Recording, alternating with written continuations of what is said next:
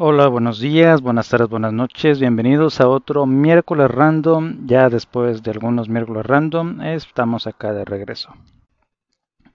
Y en este miércoles random va a ser un, miércoles de polémica, otro miércoles de polémica, porque em, recientemente se acaba de estrenar, hace un par de meses, la película, la continuación de Spider-Man del multiverso, la animación de Sony.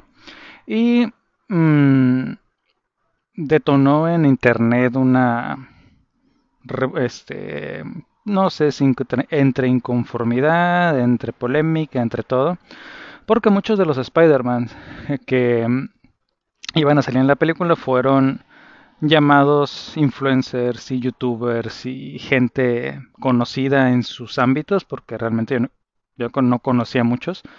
Y pues fue mucha controversia, esa era la palabra que andaba buscando. Fue mucha controversia porque que si le quitaban los trabajos a los actores de doblaje, que si era por publicidad, que si se estaban colgando de algo que no estaban preparados, que si esto que el otro. Más allá de toda la polémica que pudo haber generado y controversia de que si es cierto, de que pueda ser o no cierto, de que les quiten trabajo a los actores de doblaje y todo esto. No había tenido la oportunidad de ver la película, ya la vi y no, no funcionaron. Para mí no funcionaron los, los influencers y los Star Talent que usaron. Por una simple razón. Y para esa simple razón me voy a remontar un poquito a, hacia algunos años atrás, em, eh, ubicándonos en los 90, en México por lo menos, este, la mayoría de la entretenimiento que llegaba en televisión abierta caricaturas, este, series, películas, lo que llegara, ya llegaba en español, ya llegaba doblado. Entonces, por muchos años, así exageradamente años, nunca supe cómo se escuchaban los actores en su voz original o en su voz normal en inglés porque pues no había la no había la facilidad de internet de buscar o Estamos hablando de los 90, 94, 95, inclusive antes de los 2000. Películas, cines, todo lo que llegaba ya, llegaba en español. Entonces, como que te hacías la idea, o por lo menos yo en lo particular, era de que escuchaba, no sé, a cierto actor eh, con cierta voz en español y ah, como que le queda esa voz. Si hablara en español este actor en particular, así me imagino que sonaría.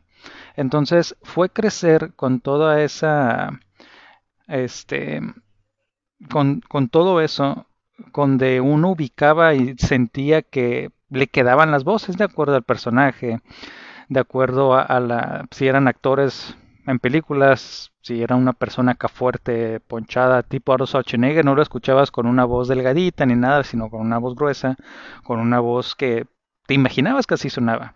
Entonces, cuando ya empezó a llegar el consumo de las películas en, en inglés que las podías ver en su idioma original a través de los Blu-rays o de los VHS cuando venían subtitulados, pues como que ya te dabas una idea y dice, ah, no, pues me gusta más en español porque, no sé, siento como que es diferente y, pareciera que es con lo que crecimos mucha gente en los noventas. Y como comento, si bien ni siquiera sabíamos cómo se llamaban los actores de doblaje, hasta mucho tiempo después empezamos a ubicarlos y empezó a hacer un fandom impresionante acerca de los actores de doblaje, donde se conocen, donde mucha gente los sigue eh, y todo esto. Entonces yo creo que va por ahí. Por eh, mi crítica en ese sentido va por ahí, porque en la película esta, en la de Spider-Man, el villano principal, que es el que más sale en cuestión de villanos, es una mancha, es el mancha, no me acuerdo cómo lo pusieron en español y no estoy seguro quién es la voz, pero no le quedó. Para mí no le quedó. O sea, está por lo que te muestra el personaje. Para mí resultó ser una voz muy plana, sin emociones, sin nada de lo que pudiera le faltaba algo. Le faltó algo, le faltó algo a ese personaje, le faltó algo a esa voz. Y en lo particular no me gustó. No me gustó la voz que le pusieron, no, no me transmite nada de lo que el personaje transmite o el personaje o la animación quiere transmitir, no lo transmite a través de la voz. Y yo creo que ese es el problema.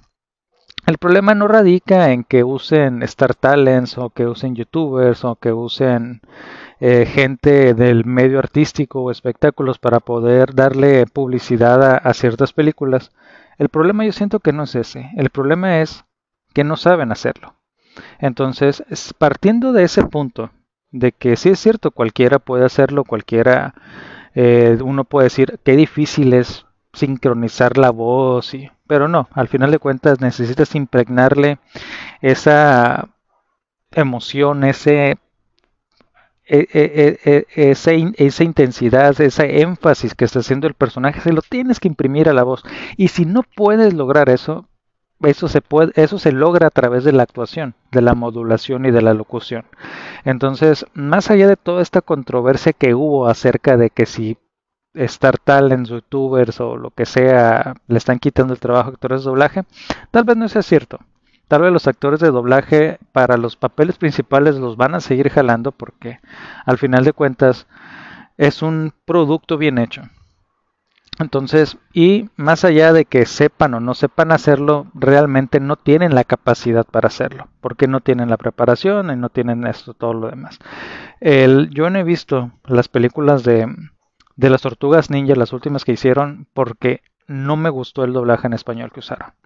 Así te lo digo y así lo, y no he visto. La de Yes Man de Jim Carrey con un genio de Derbez, no he visto la versión en español.